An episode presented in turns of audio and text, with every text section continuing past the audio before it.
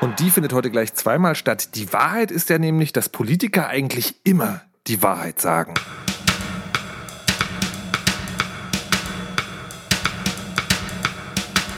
Äh, was möglicherweise dann aber doch von manchen Leuten irgendwie, hm, man könnte sagen, vielleicht bezweifelt wird.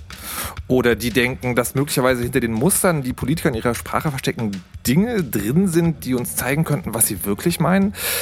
All diese Sachen kann man neu sprechen nennen. Und es gibt Leute, die sich genau damit beschäftigen und die sind jetzt hier im Studio zu Gast und werden mir möglicherweise gleich sagen, dass das, was ich erzählt habe, auch alles gar nicht stimmt, aber das werden wir von Ihnen genauer erfahren. Hallo und guten Abend, Kai Biermann und Martin Hase. Hallo. Guten Abend. Ähm, jetzt ist schon die spannende Frage, wie stellt man euch denn eigentlich vor, wenn man das, wenn man nur ein Wort sagen will? Seid ihr Blogger?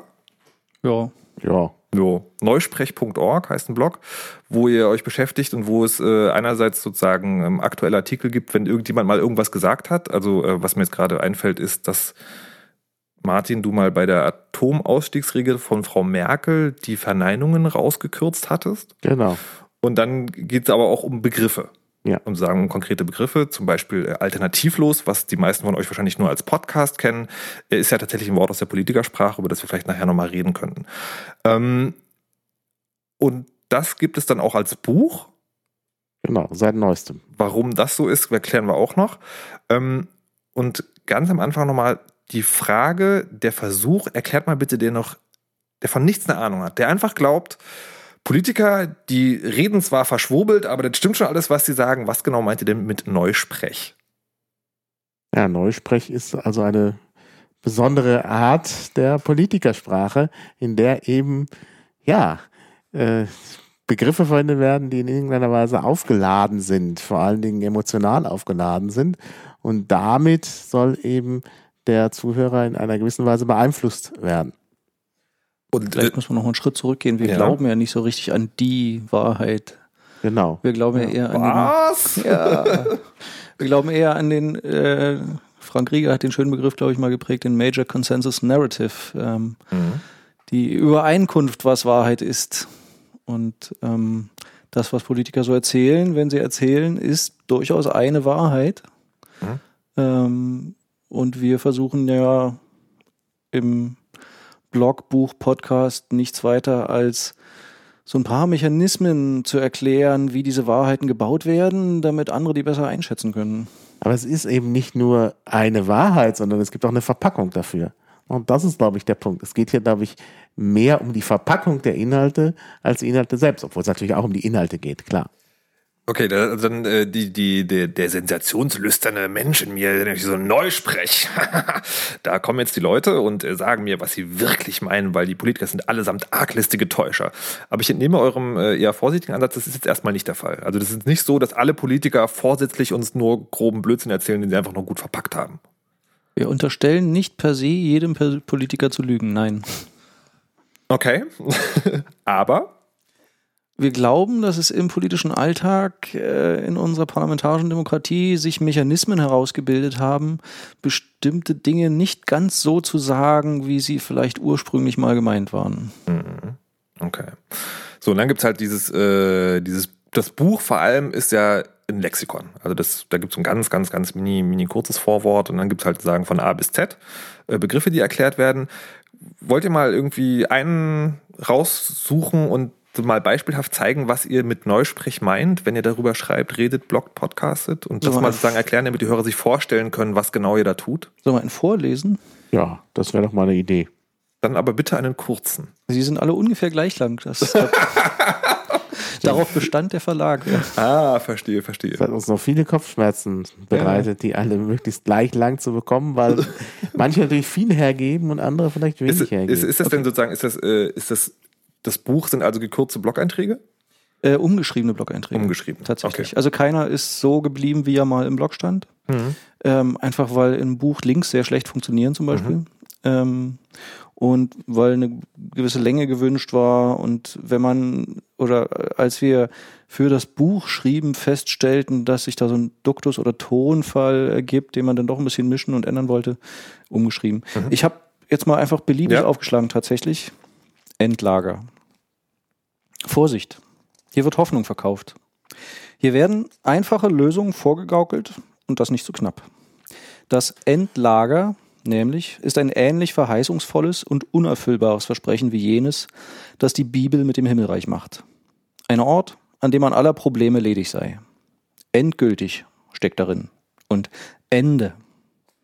Kein Hinweis dagegen auf Risiken und Gefahren. Dabei geht es um eine atomare Müllkippe, die auch noch nicht einmal endgültig sein soll. Insofern ist das Endlager nicht nur ein Heilsversprechen, also eine Zwecklüge, sondern auch eine Contradictio in adjecto, ein Widerspruch in sich also, beziehungsweise ein Oxymoron. Denn das strahlende Zeug, soweit ist die Einsicht bereits, lässt sich wohl nirgends so verklappen, dass es tatsächlich auf ewig keinen Schaden anrichtet. Egal wo, egal wie tief, Wasser, Verschiebung in der Erde oder die Radioaktivität selbst können dazu führen, dass die Brühe irgendwo wieder auftaucht. Also will man den Atommüll auch wieder ausbuddeln können, vorsichtshalber. Und wohl auch in der Annahme, dass der gern sogenannte Kernbrennstoff irgendwann knapp und damit teuer wird und man ihn ja auch in eine Wiederaufbereitungsanlage schaffen könnte. Die sogenannte rückholbare Endlagerung aber macht dann auch dem Letzten klar, dass hier überhaupt nichts endgültig ist und dass es nur darum geht, uns zu beruhigen, damit wir keine lästigen Fragen stellen. Okay, das ist also ein Beispiel für das, was ihr Neusprech nennt. Jetzt ist ja, wenn Vielleicht man, kurze Erklärung. Ja. Äh, Neusprech ist für uns ja der manchmal offensichtliche, manchmal weniger offensichtliche Versuch, etwas zu verpacken. Mhm. Wie Maha sagte, es geht um die Verpackung. Es geht darum, eine vielleicht unangenehme, vielleicht teure, vielleicht lästige Wahrheit, da sind wir wieder, mhm. äh, so darzustellen, dass sie mit etwas weniger Widerständen hingenommen wird, akzeptiert wird, mhm. begrüßt wird vielleicht sogar. Wirklich gekonntes Neusprech dreht den ursprünglichen Zusammenhang so um, dass er in einem völlig neuen Licht erscheint und alle begeistert aufjubeln, wenn er erwähnt wird. Das heißt, äh, also für die Beurteilung von Neusprech ist immer auch zu wichtig zu wissen, dass der, der da gerade Neusprech von sich gibt, einen Plan hat oder sagen oder, oder etwas, etwas hat. Naja, nicht nicht einen Plan im Sinne von, äh, dass er jetzt sozusagen mit der gezielten Aussage einen finsteren Plan hat, sondern da sind Leute dahinter, die eine bestimmte Motivation haben und bestimmte Ziele erreichen wollen. Wie immer, wenn irgendwer irgendwas sagt. Dann ist natürlich die Frage, wer seid ihr denn eigentlich und was wollt ihr mit Neusprech erreichen? Tatsächlich, also ich bin Journalist und ich finde, Information und Aufklärung ist Teil von, von Journalismus. Ähm, ja, ja, und ich bin Hochschullehrer, Wissenschaftler, da geht es natürlich auch um Aufklärung.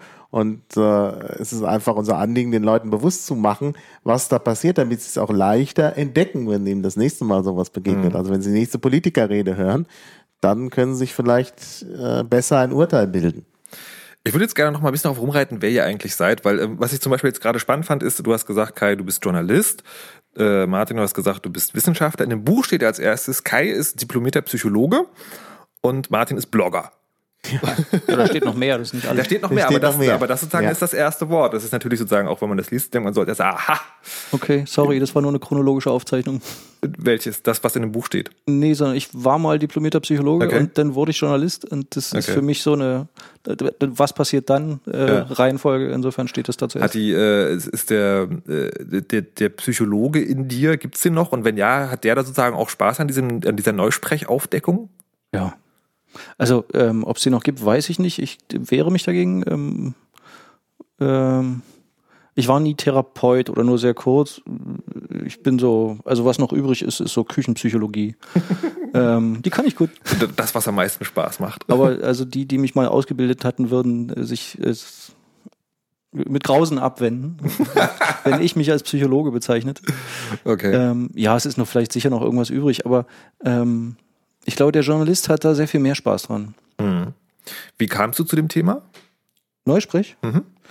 Äh, ja, durch mich hoffentlich. Ja, wollte ich gerade sagen. Durch, ja. durch Martin. Ähm, ganz kurz, äh, ja. so wie es auch in dem Buch steht. Mhm. Aber erst ganz hinten. Das ist ja also, ja. man kann, äh, man könnte sagen, ihr hört gerade das Vorwort zu dem Buch. Ihr könnt es auch, wenn ihr es sozusagen lesen wollt, ganz hinten lesen im Nachwort. Aber im Prinzip gibt es hier die Vorgeschichte. Die Vorgeschichte. Ähm, Du fängst an, du warst doch. Ja, ja, klar. Also ich habe damit angefangen, genau. Es ging also so, dass. Ja, aber äh, halt. Bevor wir jetzt dazu kommen, wie du angefangen hast, müssen wir lesen. Also hier steht ja Blogger, Professor, Mitglied des Chaos Computer Clubs und bekennender Pirat. Wenn du, ich nehme dich ja sozusagen in meiner privaten Filterbubble, also über Twitter und so auch wahr, äh, würde, wenn man es nach Prioritäten ähm, äh, sortieren würde, würde ich sagen, bekennender Pirat, Blogger, Professor für Linguistik und Mitglied des Chaos Computer Clubs. Das Passt ist aber hier? nicht, das sind aber, also, das sind nicht meine Prioritäten, Nee, sondern nee, das, das, das ist so, wie ich dich wahrnehme. ja, das nimmst du deshalb wahr, weil natürlich äh, äh, gerade die Piratenpartei vor allen Dingen Twitter nutzt für alles Mögliche und deshalb nee, gibt's nee, da ich, ich, lese, ich lese ja nichts von der Piratenpartei in, meinem, äh, in meiner Twitter-Timeline, sondern nur dich. Also was Ach ich so. von dir mitkriege sozusagen. Äh, aber erzähl uns, wie ist es wirklich? Also sagen, was, was, was bist du eigentlich? Ja, eigentlich bin ich äh, Linguist, also ich bin Wissenschaftler Okay. vor allen Dingen. Ja. Ne? Also ich beschäftige mich berufsmäßig mit Sprache und so kommt man natürlich sehr leicht auf äh, so ein Thema. Obwohl ich mich eigentlich nicht sehr mit dem Deutschen beschäftigt habe. Mhm. Und deshalb hätte ich das eigentlich nicht gemacht. Oder wenn ich es gemacht hätte, hätte ich das mit anderen Sprachen gemacht. Mhm.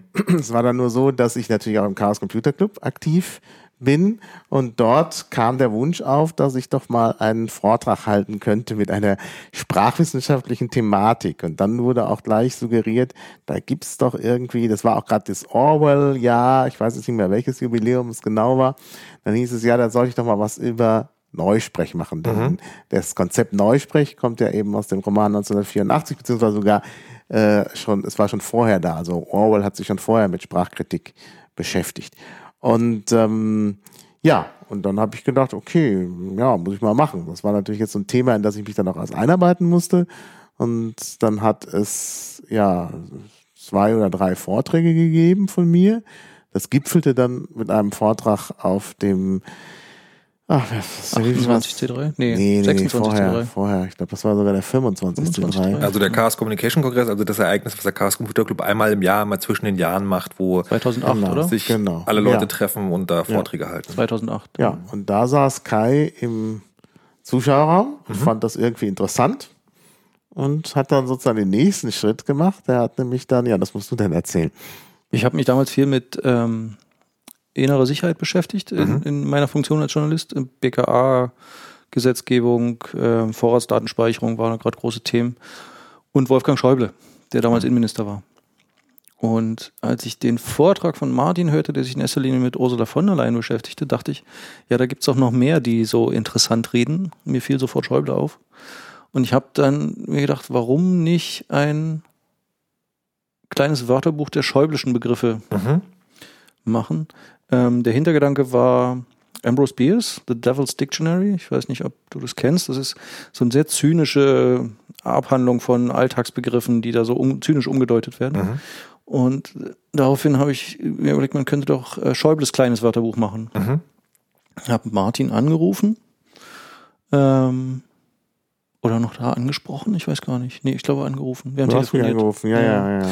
Äh, habe ihm davon erzählt, dass ich das gern machen würde und was er davon halten täte und ähm, äh, ob ihn das irgendwie stören würde, ob er mitmachen will, ob er noch ein paar Vorschläge hat. Und er meinte, ja, viel Spaß. Und ja, er hatte noch Vorschläge, er hat mir noch ein paar Worte geschenkt sozusagen. Und dann habe ich das gemacht. Es erschien bei Zeit Online 2008 noch oder 2009, Mhm. weiß nicht. Hat eine Weile gedauert, glaube 2009. Ja, nee, stimmt, 2009. Ähm, und war sehr erfolgreich. Es waren nur 25 Begriffe oder so und lief sehr gut. Also es wurde, war, gab viele Kommentare dazu und Wortvorschläge von Lesern und ähm, ja, das war's dann erstmal. Und dann, ich glaube ein Jahr später, ich trug mich immer mit der Idee rum, da müsste man noch mehr draus machen können. So. Mhm. Und ein Jahr später saß ich im, Zug nach Hamburg und las Zeitung und las mal wieder irgendein Schlagwort, wo ich dachte, nee, ey, das meinen die doch nicht ernst. Ähm, und hab Martin eine SMS geschickt. Die war relativ kurz, irgendwie so, wollen wir nicht einen Blog draus machen? Mhm. Wollen wir das nicht zu einem stetigen Einrichtung machen? Und nach zehn Minuten kam, ja klar. Ja, das fand ich auch wirklich eine sehr gute Idee. Jetzt, äh, Und drei Wochen später gab's das Blog. jetzt, jetzt bist du ja bei Zeit Online. Ja. Ähm, bist du auch in, in leitender Funktion tätig? Nee, nicht mehr. Ich bin Nicht mehr? Redakteur. Ach so. Hm. Ist das, äh, ist das neu? Nö, ich habe, also ich war zweieinhalb Jahre Ressortleiter, ja, ähm, und habe aber das zurückgegeben, die Funktion, Ja. weil ich doch mehr, also mir ist das Schreiben wichtiger als das Leiten Ah. tatsächlich. Und ich, äh, mein, mein Lieblingsthema ist Internet und Netzpolitik in erster Linie und Mhm. ich wollte wieder mehr darüber schreiben, über solche Themen. Und ähm, deswegen haben wir getauscht. Eine Kollegin von mir ist jetzt die Ressortleiterin und ich bin Redakteur für dann ähm, Digitales und Internet. herzlichen Glückwunsch zur Beförderung Ja, super. quasi. Sehr schön. Ähm, aber dann gleich die Frage, äh, warum dann ein neues Blog aufziehen? Warum nicht sagen, hey, wir haben ja hier eh schon, also ich meine, Zeit Online ist jetzt, also kennt man möglicherweise schon, äh, warum nicht das da machen? Ähm, ich, also, es, es gab ja diesen Text bei Zeit mhm. Online und ich habe das dann mal vorgeschlagen. Mhm. Wollen wir sowas nicht? Und es war zu einer Zeit, als, ähm, also Zeit Online hat viele Blogs. Mhm. Es, war, es war zu einer Zeit, als es noch viel mehr waren und viele davon funktionierten nicht recht und waren, ähm, naja, es lief nicht so richtig. Ja.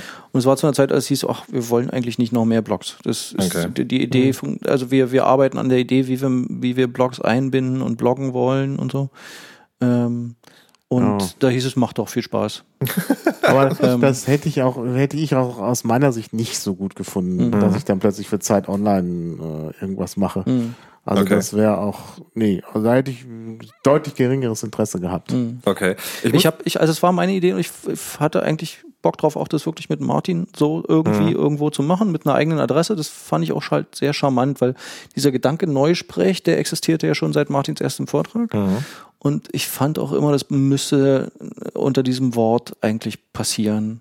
Das war noch ein bisschen schwierig, weil alle Adressen mit allen Adressendungen mit Neusprech waren weg.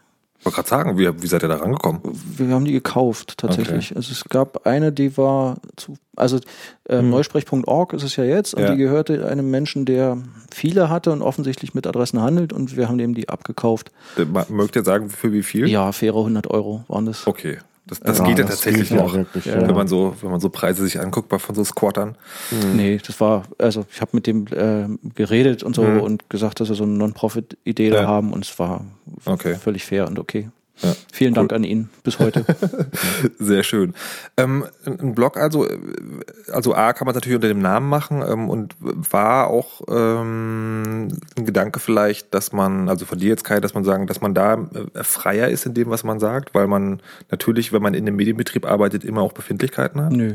Also nein, ich habe keine Befindlichkeiten, auch wenn ich in einem Medienbetrieb nee, arbeite. Du, du, du nicht, aber der Betrieb vielleicht. Ja, das ist ja nicht mein Problem. Okay. ähm, nee, darum ging es nie. Mhm. Tatsächlich. Es okay. war immer die Idee, ähm, ein, das, das, als nette, kleine, abgeschlossene Idee zu behandeln mhm. und zu sagen, hey, wir haben hier einen Blog, an dem können wir all diese schönen Wortideen und der Witz war ja, ähm, als wir damit anfingen, dachte ich so, Gott, vielleicht kriegen wir da 50 Worte zusammen. Ja, und, ja. und das war's, das Thema ist abgehandelt. Ja, da war ich schon etwas optimistischer, aber dass es so viel gibt und dass, ein, dass man quasi überschwemmt wird ja. dann mhm. mit Wörtern, ähm, es nimmt doch kein Ende. Nee, es also gibt kein Ende. Also da können wir noch lange ja. schreiben. Ja. Okay, also so ist der Journalist zum Neusprech gekommen. Äh, Martin, du bist Professor ähm, und das ist tatsächlich etwas, wovon ich am allerwenigsten von dir weiß. Ähm, bist du sozusagen also wirklich so ein, ein, ganz klassischer Professor mit einem eigenen Lehrstuhl und Vorlesungen und ja, ja. musst Paper schreiben und all die ganzen genau. Sachen? Genau, ich habe einen eigenen Lehrstuhl. Wo, wo machst du das? Traditionell an der Otto-Friedrich-Universität in Bamberg. Mhm. Das ist also in Bayern. Da gibt's dann auch noch so die traditionellen Lehrstühle. Okay. Also das ist wirklich sehr, sehr traditionell. Und ähm, ja, da schreibe ich eben dann auch Papers und äh, habe Studenten, die betreut werden mhm. müssen und mache Vorlesungen und so. Ja. Und die, hast du vorher schon geblockt oder war das dein, dein erstes, äh, also du bist im Casco Hüter Club, das heißt, du hast wahrscheinlich schon Umgang mit dieser Art von Medien gehabt, aber genau. hattest du vorher schon andere eigene Projekte, die sagen außerhalb des universitären Kontexts stattgefunden haben? Äh, ja, ich hatte vorher schon das äh, Blog maha-online mhm. Maha ist halt mein Nickname und dann minus online.de, mhm. weil ich auch keine bessere Adresse gerade hatte. Ähm, und das gibt's, glaube ich, seit also seit 2001 oder so. Mhm. Also seit seit äh, also ich habe schon vorher äh, bei irgendeiner anderen Plattform geblockt. Äh, also das ging 2000 los. Das habe ich aber nur kurz gemacht. Dann habe ich mal die Plattform gewechselt die gibt's aber, dann war irgendwie Think Nerd oder so, das gibt's gar ja. nicht mehr. Das war auch aus dem Chaos Computer Club Umfeld. Und dann meinte halt äh, jemand aus dem Chaos Computer Club, also eigentlich müsste ich das doch selber machen mit so einer eigenen äh, Domain und äh. so. Und dann habe ich das eben auf die Schnelle, weil es ja auch nicht, nicht richtig ernst war, hat es auch diesen seltsamen Namen, ja. dann einfach äh, äh ins Leben gerufen. Und das gibt es bis heute, obwohl ich da in letzter Zeit wenig schreibe, weil ich halt inzwischen so viele andere Projekte habe, wo ich auch was schreiben muss. Und das ist okay. ja alles nur Freizeit. Ja. Das heißt, irgendwo ist die Zeit begrenzt. So, was ist denn jetzt der Unterschied zwischen, äh, du schreibst etwas für die Uni und du schreibst einen Eintrag im Neusprechblog. Nee, das Schreiben eines Eintrags im Neusprechblog geht erstmal schneller. Äh, okay. Und äh, ich habe ja einen Co-Autor, der mhm. dann das auch noch äh, dann sozusagen ist entwissenschaftlicht, sodass Ach, echt? Ist das, ist das so, breite so, Publikum das lesen kann. Ist das so die Arbeitsschritt? Ich hätte jetzt gedacht, sozusagen, ihr habt beide äh, einfach Accounts und schreibt abwechselnd Artikel, aber du schreibst einen Artikel. Ja, wir schreiben eigentlich alles zusammen. Okay. Das heißt, jemand schreibt einen Artikel und der andere schaut auf jeden okay. Fall drüber. Und dann gibt's auch immer äh, Veränderungen. Mhm. Also wir, wir äh, finden immer was, was man irgendwie ändern kann beim mhm. anderen. Und äh, äh, ja, und, und das ist, glaube ich, auch ganz gut. Das ist auch so ein bisschen, ähm, das ist, also für mich ist das sehr wichtig, denn wenn ich sonst wissenschaftlich schreibe, ist das ähm, ja eben für ein Fachpublikum und es fällt mir manchmal ein bisschen schwer, die Sachen so darzustellen, dass äh, man das ohne Blick in die Wikipedia äh, halbwegs verstehen kann. Und äh, okay. äh, bei wissenschaftlichen Texten reicht dann auch nicht die Wikipedia. Aber wenn ich ja, dann ja. einen nicht wissenschaftlichen Text schreibe, ist es immer noch ja, okay. äh, teilweise ein bisschen schwerfällig, sag ich mal. Und das ist eigentlich ganz gut, dass äh, wir das zusammen machen, damit mhm. das eben dann auch ein bisschen ja, ausgeglichen wird.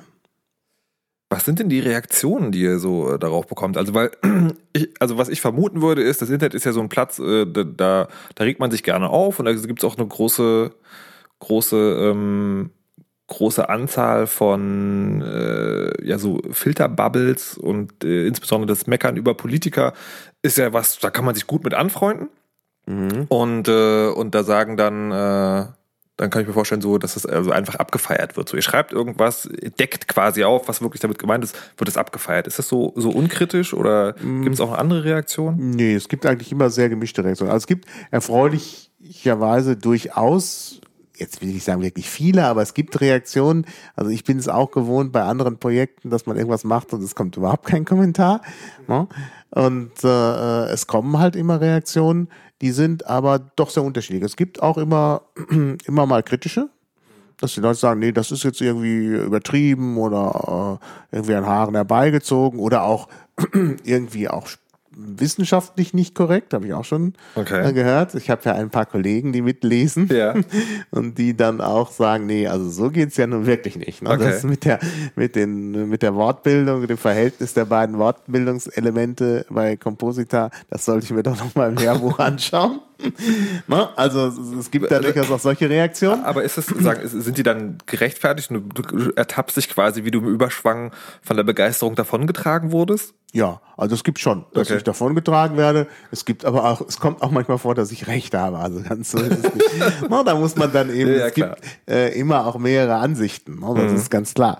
Ich meine, auch die Sprachwissenschaft ist letztlich eine Geisteswissenschaft. Das heißt also, die absolute Wahrheit von der du in deinem Die Podcast gibt es nur sprichst, heute hier. ist halt eben nur bei dir und sonst nicht. Also von daher ist das natürlich auch klar, dass man da schnell auch äh, streiten ja. kann. Und äh, dann gibt's natürlich auch alle möglichen Reaktionen. Es gibt auch, auch Leute, die halt äh, trollen. Es gibt auch Leute, die mit irgendwelchen seltsamen politischen äh, Intentionen da dann was schreiben und so. Also das ist halt wirklich die bunte Tüte, kann man sagen. Okay. Ähm, jetzt ist gerade das, das wollte ich tatsächlich auch noch ansprechen, dass, ähm, dass wir, wir haben ja mal ein Chaos gerade zusammen gemacht, ja. auch zu dem Thema. Und da war auch ein Kommentar so, naja, das wird ja irgendwann ganz schön beliebig, wenn du dir irgendwie zu jedem Wort sowas ausdenken kannst. Ähm, wenn man, wenn man das eine Weile macht, und ihr macht das ja jetzt seit Jahren, könnte man sagen, äh,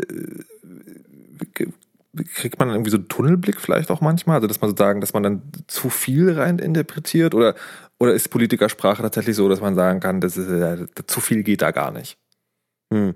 Naja, es ist ja natürlich tatsächlich so, dass es kaum Wörter gibt, zu denen man nicht was sagen könnte. Mhm. Weil natürlich immer äh, also dieses äh, immer etwas mitschwingt. Also die Wörter haben ja nicht nur eine Bedeutung, die schon nicht immer leicht zu fassen ist, sondern oft eben auch noch so emotionale Untertöne, die sogenannte Konnotation. Und das haben eben praktisch alle Wörter. Das heißt, man kann im Grunde immer irgendwie mhm. äh, was finden. Und dann kann man sich natürlich fragen, warum wird nun gerade das Wort in dem Kontext gebraucht. Aber trotzdem äh, gibt's da äh, natürlich Unterschiede. Und ich meine, irgendjemand hat ja im Vorfeld äh, getwittert, wir sollten was zum Thema Rechtsstaat sagen.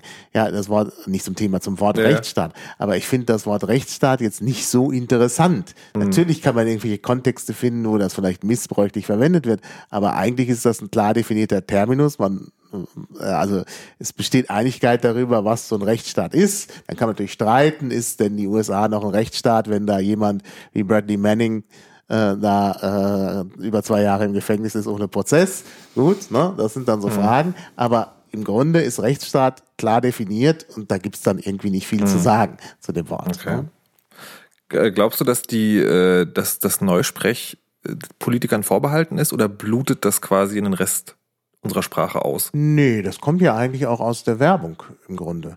Das Problem ist ja eher, dass äh, Politikersprache gerade in der Demokratie äh, Elemente der äh, Werbung oder der Öffentlichkeitsarbeit äh, von Firmen äh, eben übernimmt. Mm, Also das ist deshalb auch keineswegs auf äh, Politikersprache beschränkt. Wir haben ja einen ganz breiten Bereich bei uns, den man vielleicht Bahnsprechen nennen kann, wo die Deutsche Bahn halt versucht. Ja, das ist, das ist für die Deutsche Bahn wichtig. Ne? Verspätungen kommen halt nicht so gut. Und wenn man Ja. dann entsprechend andere Wörter dafür hat, dann ist das. Äh, ne? Aha, okay. Und da ist der Werbecharakter klar erkenntlich. Ne? Also Ja. äh, Pinkelzentralen zum Beispiel, WC-Center, ähm, sind- ja irgendwie eine völlig seltsame Wortschöpfung, Hm. ohne, also ohne erkennbaren Grund. Es geht nur darum, irgendwas so ein bisschen aufzuhübschen und zu verkaufen. Aber ihr habt jetzt- also Neusprech ist schon sagen Fokus Politik. Ja, ja, klar, ähm, weil ähm, wir uns schon sozusagen als Beobachter demokratischer Prozesse verstehen. Mhm. Aber natürlich, wahnsinnig viele dieser Begriffe kommen aus der Wirtschaft zum Beispiel. Ja. Ähm,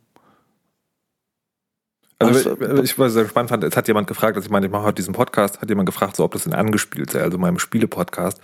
Und äh, ich weiß halt gar nicht, ob das für euch spannend wäre, weil der Werbesprech äh, in dieser Industrie natürlich sozusagen sehr super plakativ ist. Mhm. Da gibt es wahrscheinlich gar nicht viel zu interpretieren. Mhm. Aber ähm, daher jetzt die Frage. Ich will nochmal zurückkommen auf das äh, sozusagen, auf das Ausbluten, auf das sozusagen äh, Übernehmen anderer Sache. Also Werbe, in der Werbung gibt es das, in der Wirtschaft gibt es, in der Politik gibt es. Aber glaubt ihr, dass es auch Alltagssprache beeinflusst? oh ja. ja, klar. Inwiefern? Ja. Viele dieser Begriffe sind sozusagen, werden ganz alltäglich auch in Gesprächen verwendet. Ja. Und auch unkritisch übernommen. Das ist ja gerade der Punkt, warum wir auch äh, unser Blog machen. Ähm, weil äh, wir eben auch darauf hinweisen wollen, dass man aber ein bisschen aufpassen muss, weil man mit der Übernahme der Begriffe eben möglicherweise auch eine bestimmte Ideologie übernimmt. Mhm. Also, Beispiel Studiengebühren, die dann eben Studienbeiträge heißen. Und wenn man dann selber von Studienbeiträgen spricht, dann merkt man nicht mehr, dass es sich eigentlich um so eine Art Gebühr handelt. Oder nehmen wir die, die Berater zum Beispiel. Ja. Berater Ja. ist so ein Wort. Berater. Wo, was ganz alltäglich ist. Ne? Es gibt ganz viele Berater in ganz vielen Bereichen. Und wenn man sich anguckt, was die machen, die beraten ja nicht wirklich, die verkaufen was. Das sind Verkäufer. Hm. Ähm, oder ähm, Großprojekt ist auch was, was Aber, aber, ich- Zum Berater muss ich tatsächlich mal zurückkommen. Also, weil in meiner Forschung ist ein Berater tatsächlich jemand, der dafür bezahlt wird, dass er Leute berät. Und in welchem Kontext wird das jetzt noch verwendet? Also sagen, der irgendwo hinkommt und sagt so, ihr macht es so und so, aber man könnte es viel besser so und so machen. ja, meist verkauft er dabei Versicherungen oder äh, bestimmte Ah, die meinte ich. dachte jetzt Ja. an Dani Ne, Kahn auch bestimmte, bestimmte Managementmodelle, die er sozusagen entwickelt hat und die er sozusagen immer wieder an, anbringt Mhm. und verkauft. Oder ähm, er verkauft bestimmte Möchte ich, ähm, an dieser Stelle möchte ich aus persönlichem Interesse auf den deutschen Radiomarkt hinweisen. okay, der Berater. er verkauft äh, Finanzinstrumente. Also. Hm. Okay. Auch so ein schönes Wort. Jetzt, äh, also das ist tatsächlich ein interessantes Beispiel, weil ich finde, wenn man so durch das Buch blättert, da gibt's halt so Sachen, die, wo man so relativ offensichtlich findet, okay, klar, da kann man jetzt drüber reden, also Atomruine, es ist was auch auf dem Umschlag irgendwie drauf, ist natürlich sozusagen das, auch sehr schöne Erklärung, also dass ja eine Ruine mal was Malerisches ist und so. Aber es gibt halt so Worte, wo ich so dachte, naja, da wäre mir jetzt auf den ersten Schlag nicht klar gewesen. Ähm, zum Beispiel arbeitssuchend. Wurde es denn klar, als du es gelesen hast? Nee, da, das ist halt tatsächlich so eine Stelle, wo ich mich gefragt habe, ob das nicht überinterpretiert ist. Hm. Könnt ihr, könnt ihr noch mal kurz dem Hörer erklären, warum, warum ihr arbeitssuchend auch für Neusprech haltet? Also, ich will nicht ausschließen, dass wir überinterpretieren. Ne? D- Die Gefahr besteht immer, Ja. wenn, Ja. man, wenn man interpretiert. Ja, ja, klar. Ähm, und natürlich ist viel, und auch das kann man, glaube ich, oder sollte man sagen, Interpretation. Es ist ja Mhm. nicht so, dass irgendein Politiker zu uns kommt und sagt, ja, Endlager habe ich mir ausgedacht. Sorry, ich weiß selber, dass das eine Müllkippe ist. Ne? Das wäre eigentlich geil, wenn das mal passieren würde.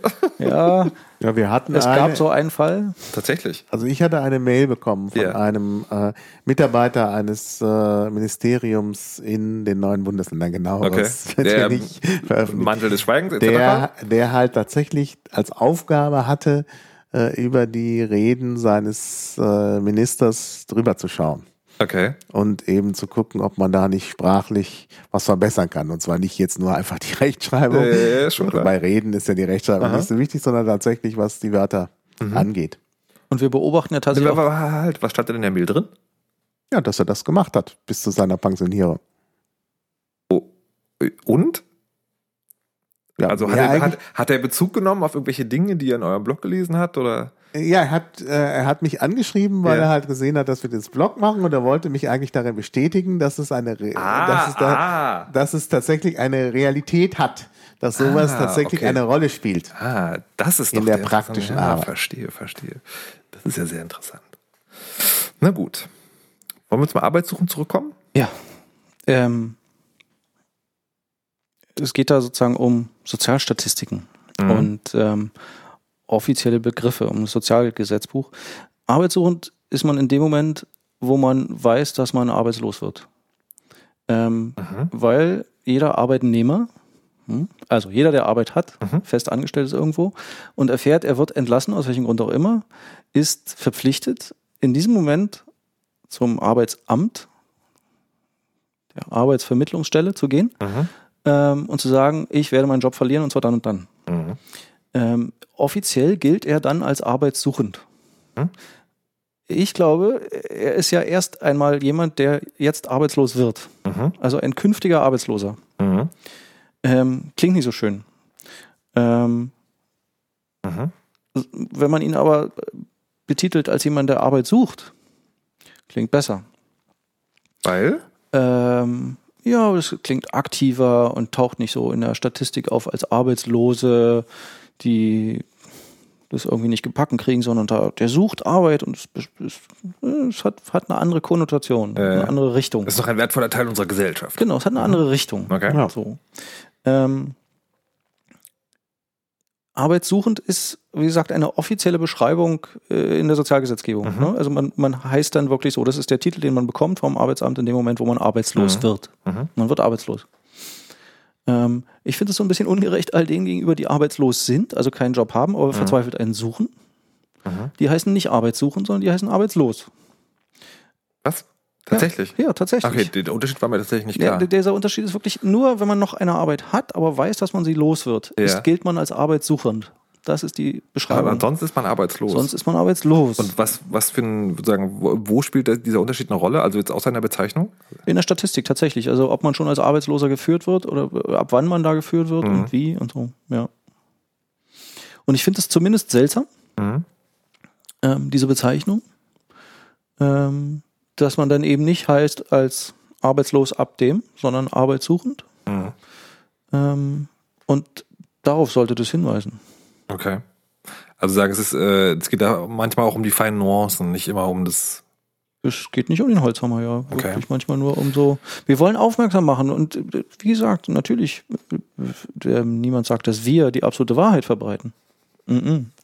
Ähm, es sind halt Dinge, die uns aufgefallen sind und wir wollen auf Mechanismen aufmerksam machen, von denen wir glauben, dass wir sie entdeckt haben. Aber funktioniert das? Also weil ähm, aus dem eigenen Erleben kenne ich es, dass wenn man wenn man versucht, äh, also dass es schwieriger ist, so rum formuliert, ist es schwieriger, Leute dazu zu erziehen oder ihnen in Werkzeuge in die Hand zu geben und dann zu sagen, guckt bitte selber.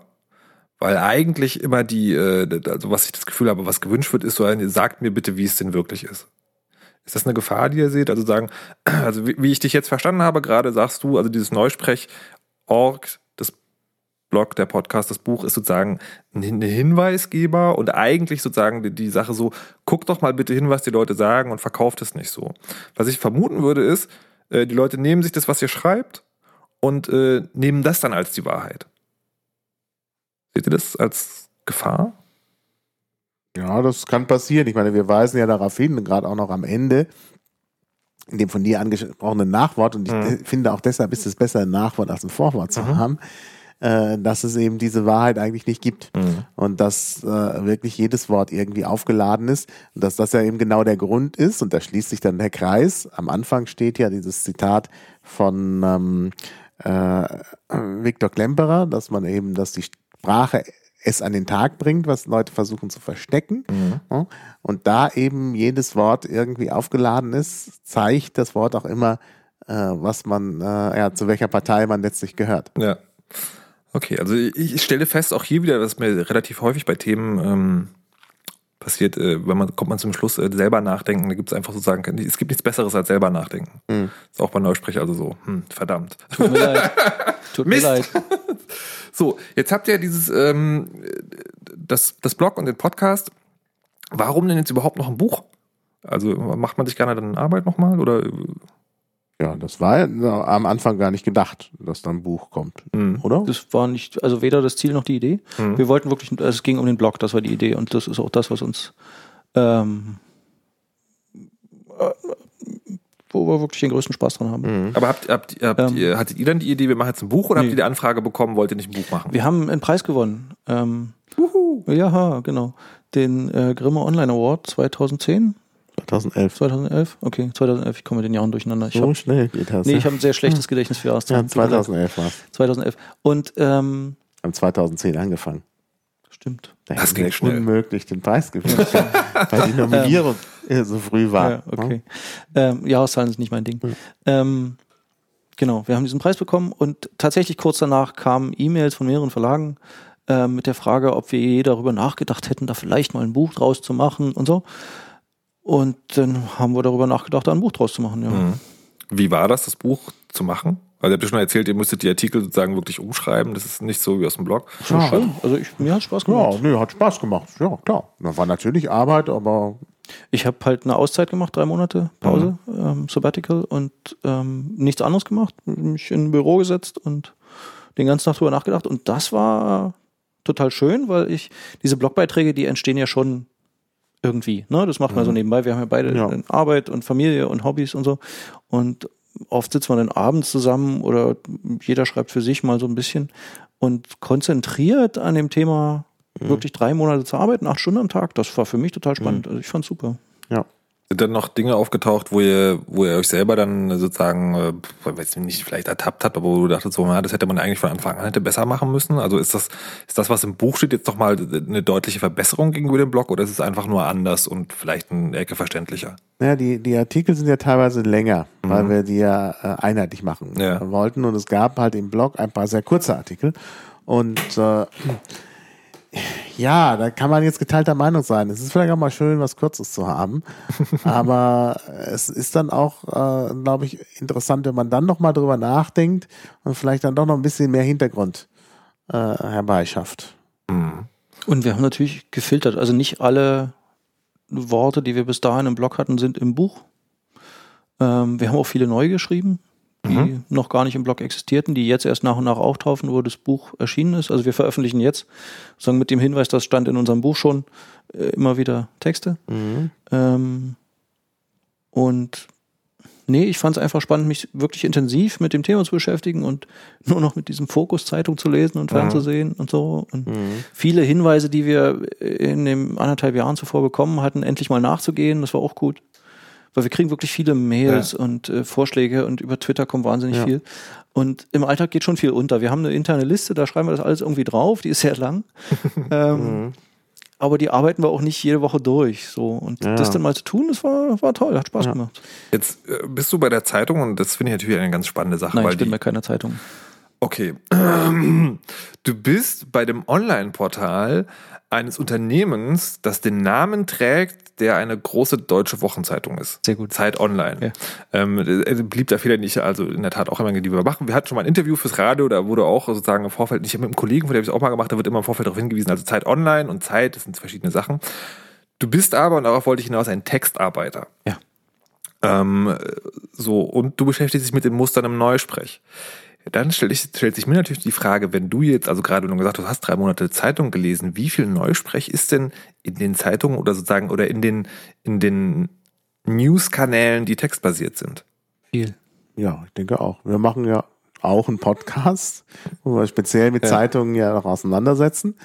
Und äh, also das ist also insbesondere vor einem Podcast-Termin, aber inzwischen jetzt auch laufend, äh, so, wenn ich eine Zeitung aufschlage, dann, dann, dann springt es mich an. Also es ist wirklich in jedem Artikel und interessant ist auch, ich dachte eine Zeit lang, dass es vielleicht eine bestimmte Art von Artikeln gibt, wo das noch stärker ist als in anderen. Aber das ist nicht der Fall. Also ob das eine Nachricht ist, auch eine kurze Nachricht, wo man ja eigentlich denkt, das ist jetzt hier objektiv formuliert, ob das ein Kommentar ist, es ist überall was drin.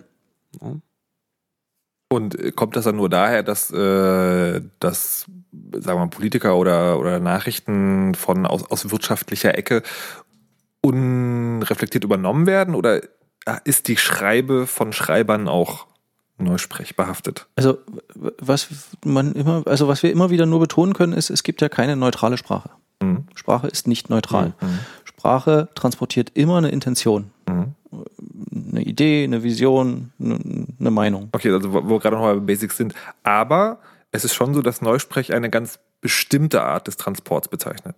Ja, also wir bezeichnen halt äh, es dann als Neusprech, wenn es A, eine gewisse politische oder gesellschaftliche Relevanz hat, das Thema, Mhm. und B, erkennbar ist, dass der ursprünglich gemeinte oder gedachte Zusammenhang in dem Begriff oder Mhm. dem äh, verfälscht wird. Ja, also sagen, es, es geht nicht darum, dass der Verfasser eines Textes, über den Fall, wo wir jetzt gerade reden, eine eigene Meinung hat, die Nein, um Gottes Text unbedingt, Um Gottes sondern es geht darum, dass sozusagen, dass eine ja, Verschiebung der, Mhm. der Deutungshoheit da.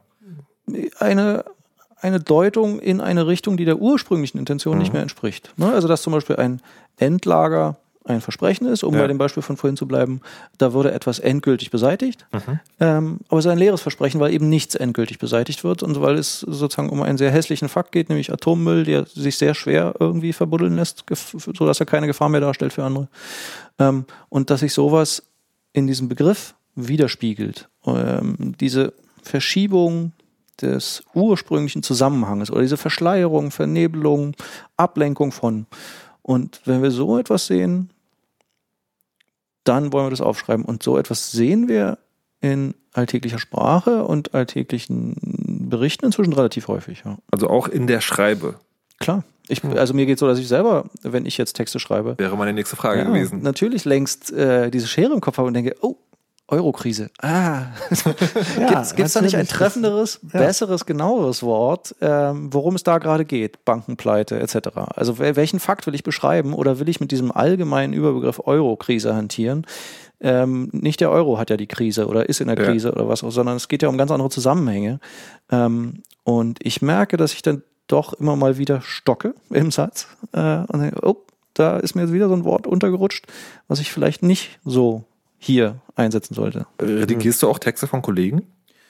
Ja, klar, das ist ja Alltag als Ist, Journalist. ist das, ähm, äh, kommt es da zu Problemen? Also im Sinne von, dass, da- dass du dann sozusagen, äh, also gerade den, diesen Vorgang, den du gerade beschrieben hast, bei dir, dann vielleicht auch bei anderen Texten hast, aber auf Verständnislosigkeit triffst, wenn du das erklärst? Weil Nee, man benutzt das Wort doch so. Nee, im Gegenteil. Äh, tatsächlich. Hm. Ähm, ich habe sowas auch schon ein, zwei Mal in, in größeren Runden angesprochen, also Konferenzen oder so, Mhm. Ja. im Sinne von, wollen wir wirklich Begriff A in diesem Zusammenhang verwenden oder wollen Mhm. wir nicht drüber nachdenken, was treffender wäre? Und ähm, Journalisten, die ja als Idee haben, ihre Umwelt abzubilden und darüber zu informieren, äh, nee, man tritt da offene Türen ein. Ähm, und führt immer wieder zu spannenden Debatten im Sinne von, okay, wie sagt man es denn treffend? Also was wäre denn der korrektere oder bessere oder treffendere Begriff, Mhm. äh, statt so eine Phrase zu, es sind ja oft auch, im Journalismus geht es ja oft Mhm. auch darum, ähm, will man einen schon lange eingeführten, etablierten Begriff, der zur Phrase mutiert ist, weil alle ihn benutzen und der kaum noch einen eigenen Inhalt hat, verwenden? Oder will man nicht das treffendere, schönere, bessere sprachliche Bild Mhm. nutzen? Ähm, und insofern ist, ist ähm, nein, keine Widerstände. Ich möchte mal einen, einen kleinen Schlenker machen, der jetzt sozusagen nicht mehr direkt mit dem Thema zu tun hat, aber das würde ich dich gerne als Journalisten noch fragen. Das ist ja die, der Journalismus trägt ja oft die Idee der Objektivität vor sich her. Jetzt haben wir gerade nein, schon, das ist ein Irrtum. na, in der Außenwahrnehmung schon und das ist sozusagen, das ist ja auch, also, Unabhängigkeit. also, ich finde schon, die klassischen Massenmedien haben das lange gemacht. Also ich finde auch, das bricht langsam auf, aber haben es lange gemacht, zu sagen, hier erfahrt ihr die Wahrheit, TM. Ähm, und äh, aber gut, die Frage ist damit natürlich schon beantwortet. Ist, also Journalismus ist nicht objektiv. Nein, kann er gar nicht sein. Also objektiv ist ja kaum etwas. Mhm. Äh, Objektiv ist ja so ein Mythos wie Endlager. Ähm, weil natürlich jeder eine Haltung hat und eine Meinung. Und Aber glaubst du, das ist wirklich in der Gesellschaft angekommen, dass, dass es genau nicht so, also dass, dass Nein, genau Witz- eine Haltung hinter einem Artikel, in einem Beitrag, Oh ja, doch. dass es immer steckt? Ja, selbstverständlich. Also ich glaube, jeder, der sich auch nur ein bisschen mit Medien und Zeitungen, Radio und so beschäftigt, wenn man dem ein bestimmtes Medium nennt, zum Beispiel FAZ, dann kann er es ungefähr verorten.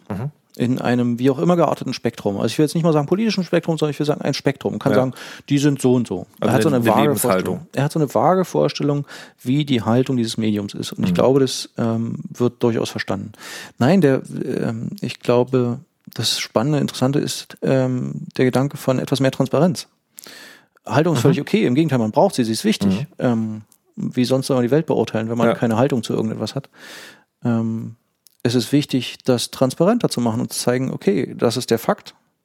Das ist der Fakt. Ja. Fakten sind Und ist, den kann man so und so objektiv und beurteilen. neutral. Äh, das ist die Einschätzung dazu und das ist die Einordnung dazu und das ist geprägt durch die und die Einflüsse.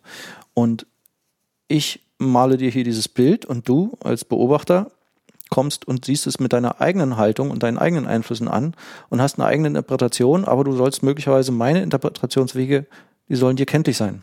Darum geht es, glaube ich. Interessant, finde ich auch. Was du sagst. Ähm, äh, finde ich spannend und ich glaube tatsächlich, dass sich das noch nicht so weit äh, durchgesetzt hat, aber wünschenswert wäre. Ja, man sieht es ja auch bei, bei äh, Nachrichten. Also wenn wirklich, äh, weil du vorhin gefragt hast, hat der Journalist da irgendwelche Interessen? Äh, gerade da sollte er sie nicht haben und ich würde auch mal unterstellen, dass er sie nicht hat, sondern er hat äh, journalistische Interessen. Äh, also er möchte zum Beispiel nicht irgendwie äh, Umgangssprache schreiben. Wenn es dann also um äh, bewaffnete Drohnen geht, dann schreibt er nicht gerne Drohne, weil er die Empfindung hat, das ist nicht der richtige Ausdruck, weil es klingt so umgangssprachlich, es ist irgendwie eine Metapher. Und dann passiert aber, also jedenfalls habe ich das beobachtet, Ja. dass äh, er dann genau den Militärsprech übernimmt und dann plötzlich anfängt zu schreiben von unbemanntem bewaffneten Aufklärungsflugzeug. No, nur Ja. es ist kein Aufklärungsflugzeug. Aufklärung ist nicht mit Waffen. No? Ja. Also es ist tatsächlich eine Waffe, eine ferngesteuerte Waffe. Und das äh, schreibt er dann aber nicht, sondern er übernimmt in der Regel, also so habe ich es beobachtet, am konkreten Artikel genau diese beschönigenden Ausdrücke, die Ah. äh, aus dem Militär kommen. Also das, das ist dann wieder so ein schönes Beispiel für äh, gut gemeint ist nicht immer gut. Ähm, ich würde jetzt dich gerne, Martin, tatsächlich auch noch fragen wollen, wie es denn in der Wissenschaft ist. Also da, äh, da würde man ja sozusagen, also von einem, äh, ja, von meiner jetzt unwissenden Perspektive, weil meine universitäre Karriere schon ein paar Jährchen her ist, äh, könnte man ja meinen, na ja, gut, also die Wissenschaftler, die versuchen es ja so immer ganz genau zu machen. Also da gibt es ja wahrscheinlich überhaupt gar keinen Neusprech. So, jetzt beschäftigt ihr dich seit Jahren mit dem Thema. Wie sieht's denn da aus? Naja, es ist natürlich auch da wichtig, dass man vielleicht irgendeinen Terminus prägt, der äh, gut passt und der leicht im Gedächtnis bleibt. Also gerade wenn man irgendwas Neues entdeckt, ähm, dann möchte man das irgendwie auch gerne griffig machen und hofft dann, dass dieses Wort übernommen wird. Also ich habe das selber ja auch gemacht. Ich habe äh, mal einen Effekt entdeckt beim mehrfachen Sprachkontakt, dass da äh, die äh, das äh, ja zwischen den Sprachen, die da in Kontakt stehen, also eine Sprache äh, dafür sorgt, dass aus der anderen Sprache irgendwie mehr entlehnt wird. Und diesen Effekt habe ich dann den Schleuseneffekt genannt. Das Wort war nicht so gut, weil man das nicht gut ins Englische übersetzen kann, denn da heißt Schleuse Lock und das ist genau das Gegenteil von Lock, Ja. weil das halt das reinzieht. Also Ja, ja. hat dann auch jemand im Englischen dann einen anderen Terminus Siphon, äh, hat es Siphon genannt, also das ist einfach, also Siphon, das Ja. ist irgendwie, dass man sieht, das ist mehr sowas, was irgendwie äh, Sachen reinzieht.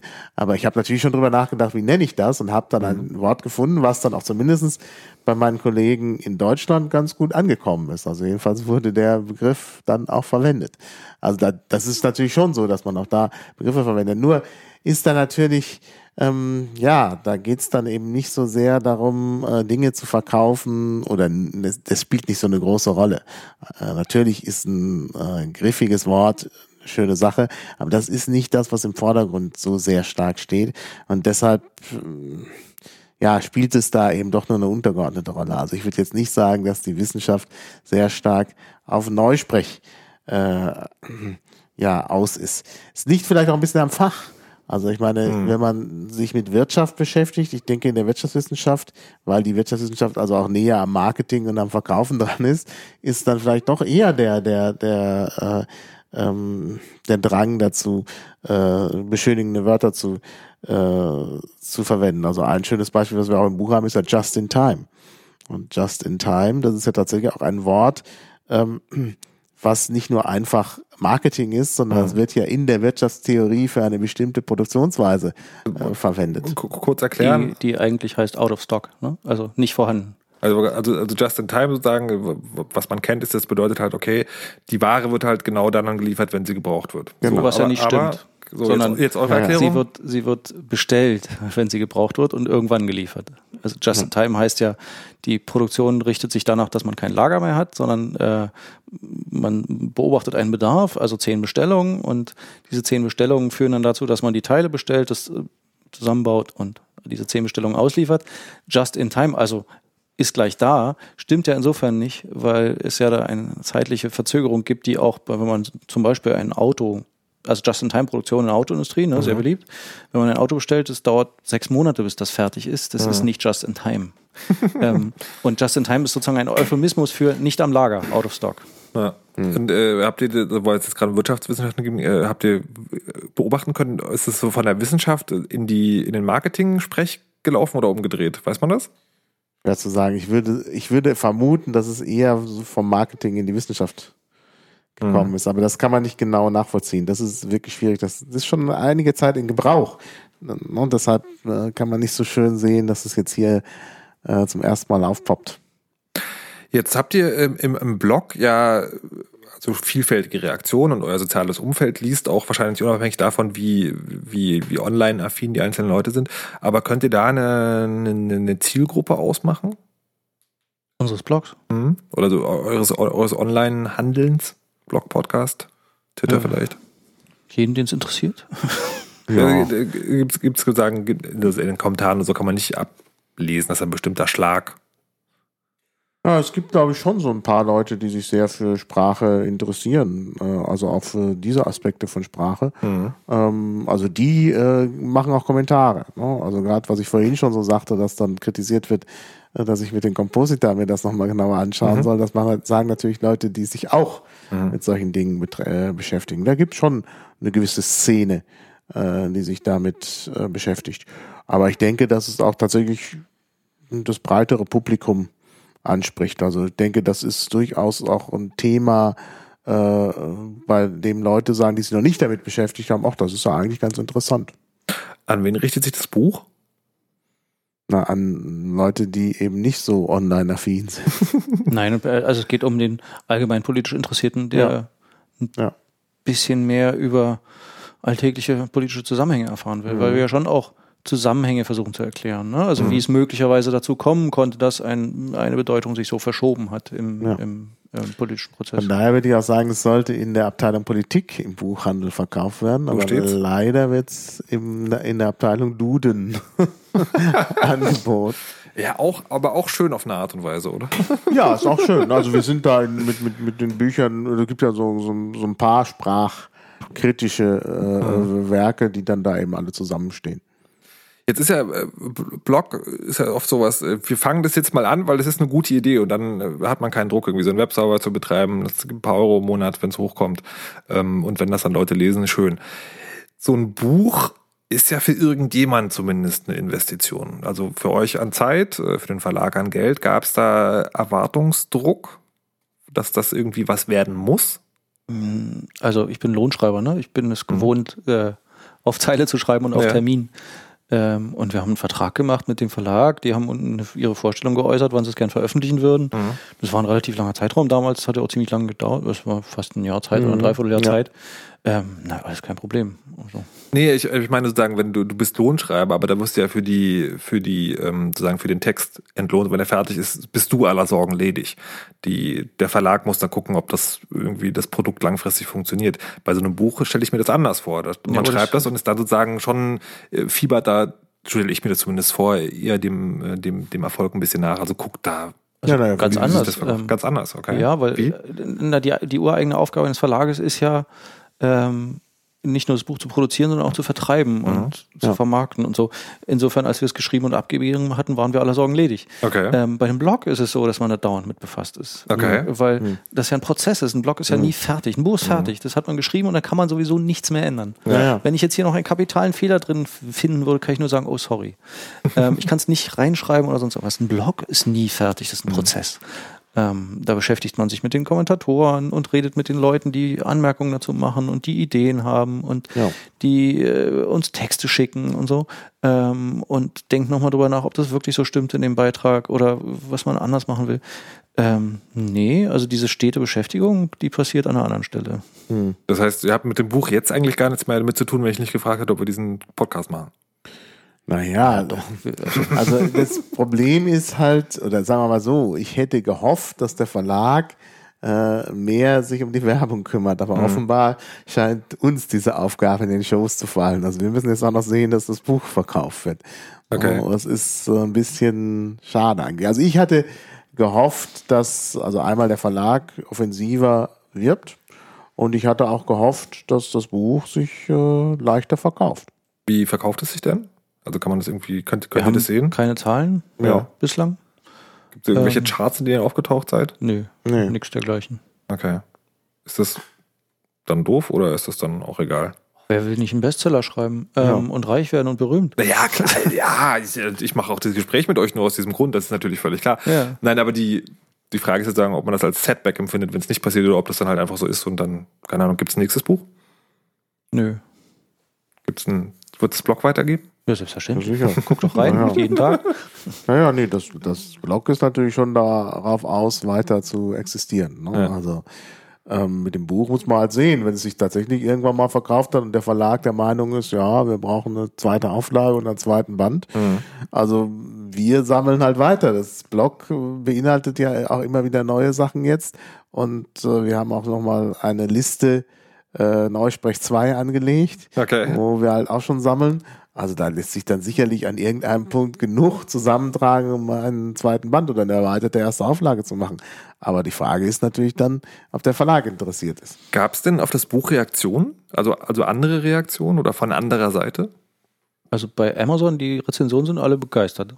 Aber das sind ja wahrscheinlich auch die Leute, die, äh, die, alle die, die, ins, Sterne. die ins Blog schreiben auch. Nee. Nee, Nee, überhaupt nee, nee. nicht. Im- Okay. Im Gegenteil, im Blog sind eher so die, die fundierte Kritik liefern und also sich wirklich auf einer Detailebene mit den Beiträgen aussetzen, die mich immer wieder äh, auseinandersetzen, die mich immer wieder begeistert. Ne? Also so dem Linguistik-Prof Hinweise gegeben werden zu seiner Profession, Ja, ja. finde ich toll. Ja, ja nee, das ist doch Ich habe auch schon mal auf einem Stuhl gesessen. Ich weiß, wie du das machen musst, Tischler. ja, Nee, eben nicht. Tatsächlich nein, nein, eben nicht. Schon ne? Leute, Schon die wirklich sehr kluges Ja. anmerken. Und äh, letztens war ein Kommentator, der hat mich schwer beeindruckt, weil der hat, wir hatten äh, einen, einen Beitrag gepostet, ähm, mir fällt auch sicher gleich ein, welcher das war. Und der hat drunter seine Version geschrieben in die Kommentare. Ja. Die war besser als unsere. Okay. Äh, ich fand das toll. Habe ich auch sofort getwittert. Hier, guck mal. Also Ja, super. sehr schön. Habt ihr ein Lieblingswort?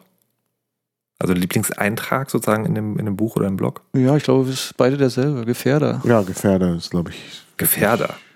sehr schön. Okay. Habe ich mir auch als T-Shirt drucken lassen. Für den ganzen Beitrag oder das Wort? Das Wort Gefährder. Potenzieller Gefährder. Ja. Okay. Obwohl ich Just in Time auch äh, gut finde. Und zwar ist es gut geschrieben, das darf ich sagen, weil keiner der Hauptautor ist. Also das, Danke. Sehr gut. Sehr schön. Ähm, was wünscht ihr euch selber im Hinblick von Neusprech auf unsere Welt und oder Gesellschaft? Ja, das haben wir doch eigentlich schon gesagt. Ich hätte aber gerne für den Schluss nochmal eine kleine Zusammenfassung. Ja, dass halt tatsächlich ein stärkeres Bewusstsein für Sprache eintritt und dass die Leute nicht einfach äh, wahllos eben Wörter übernehmen, die ihnen andere anbieten. Mhm. Okay. Ähm, die, die Sendung hier endet ja immer so, äh, sie beginnt ja immer mit, dass die Wahrheit ist. Ne? Und sie endet auch immer so. Mit dem Unterschied, dass äh, die Gäste das letzte Wort haben. Also ich werde dann gleich sagen, die Wahrheit ist und bitte euch das dann zu Ende zu führen.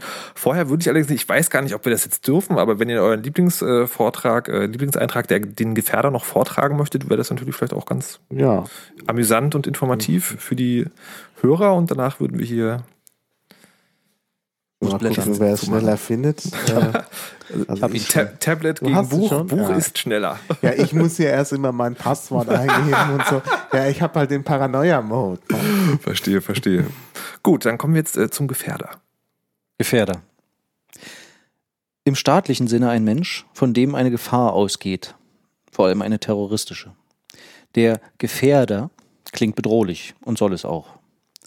Denn mit dem Begriff, den es in keinem Gesetzbuch gibt, wird gerechtfertigt, Menschen zu beobachten und zu überwachen, ihre Bankkonten zu durchschnüffeln und ihre Telefonate abzuhören.